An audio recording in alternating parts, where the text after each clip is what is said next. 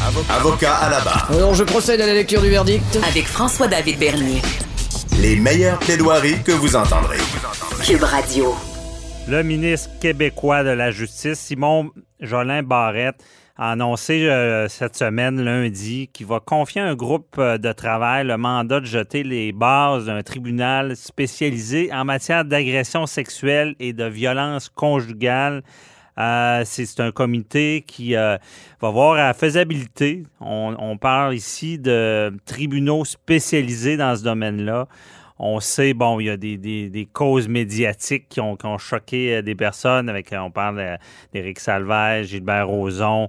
On n'est pas sûr que, que le, le, tribunal normal a vraiment tous les outils nécessaires pour, pour bien prendre en charge les victimes.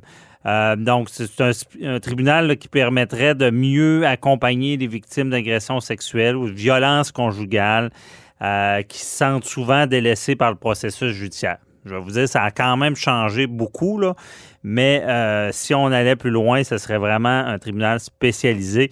Et on en parle avec euh, Maître Sharon Otis. Euh, bonjour, Maître Otis. Oui, bonjour, Maître Bernier.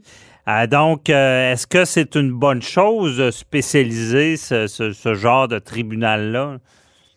Ben, regardez, euh, à ce que j'ai lu de la lecture, parce que le rapport est déjà sorti, hein, le rapport du comité d'experts là euh, sur l'accompagnement des victimes d'agressions sexuelles a euh, été émis, là, déposé le 15 décembre dernier. Il y a 190 recommandations, euh, mais qui se retranchent là en, en, quelques catégories, si on peut dire ça comme ça. Okay. À ce que j'ai vu, ça semble bien. c'est là pour, je pense, redonner la confiance du public envers le système judiciaire, surtout les victimes d'agressions sexuelles et de violences conjugales, mmh. mais également, ils, ils, ils veulent que la victime, il assure à la victime l'accompagnement psychosocial et judiciaire de la victime. C'est-à-dire que dès l'intervention policière, il y aura un intervenant qui serait déjà sur place, qui lui, cet intervenant-là, va être là dans tout le, le cheminement de la personne c'est-à-dire à toutes les, les étapes, euh, même au procès, même il va il va le va suivre cette victime là. Mhm. Mm -hmm. euh, mais sauf que il y a déjà un travail d'accompagnement qui est fait par la CAVAC. Donc, euh, et on parle de, que euh, cet organisme-là manque manque de fonds, manque de, de, de, de budget. Je pense qu'on serait peut-être mieux de, mettre du budget là-dessus versus peut-être ce nouveau euh, processus-là, parce que vous comprenez comment ça va être compliqué, je pense, à mettre ça en branle, qu'un Mhm. intervenant puisse suivre la victime partout dans tous les accès. En tout cas. Ben oui, puis ça a beaucoup changé. Puis justement, maintenant, il y a la, la CAVAC qui, qui supporte les victimes. Quand on va au poste de police, il y a des travailleurs de social. Quand on fait des plaintes, ça a beaucoup changé depuis le mouvement, moi aussi, là, déjà. Ben oui, puis c'est ça sa mission, la CAVAC. Donc, euh, je, moi, je me dis, euh, mettons l'argent où il le faut. Puis c'est pas mauvais, et je suis bien d'accord. euh, Et que la CAVAC puisse mieux assurer l'accompagnement avec euh, les fonds disponibles.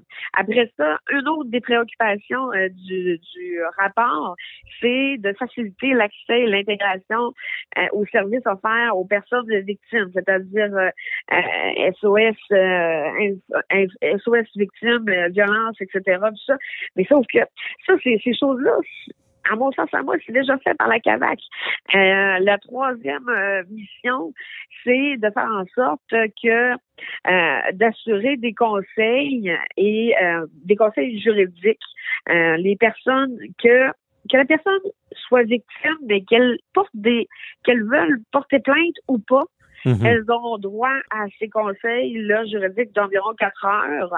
Euh, ce que j'en comprends aussi, c'est ce que je trouve bien, c'est que euh, au niveau de la loi sur la protection de la jeunesse, ils veulent euh, faire une modification à l'article 38, c'est-à-dire l'article qui dit que euh, le- lorsque la santé et la sécurité, c'est quoi les motifs de compromission? Où est-ce que sa santé et sa sécurité sont compromises? Et le fait qu'un enfant soit exposé à la violence conjugale deviendrait un motif de compromission. Donc là, on se, on se retrouve Cour du Québec, Chambre de la jeunesse, mais là, où est-ce que je débarque? C'est que euh, la Cour du Québec aurait le pouvoir d'accorder une pension alimentaire et une prestation compensatoire. Donc, une prestation compensatoire, euh, je, je pense pas que c'est le bon, euh, avec respect, là, je pense pas que c'est le bon forum, là. euh, Parce que, on vient comme mélanger, parce qu'habituellement, il y a du droit familial là, qui se passe devant la, la- la Cour supérieure, mais là, on, il y a- il y a une plainte à- avec des agressions, violences conjugales. C'est comme si le- la, la portion criminelle vient jouer dans la portion du droit familial?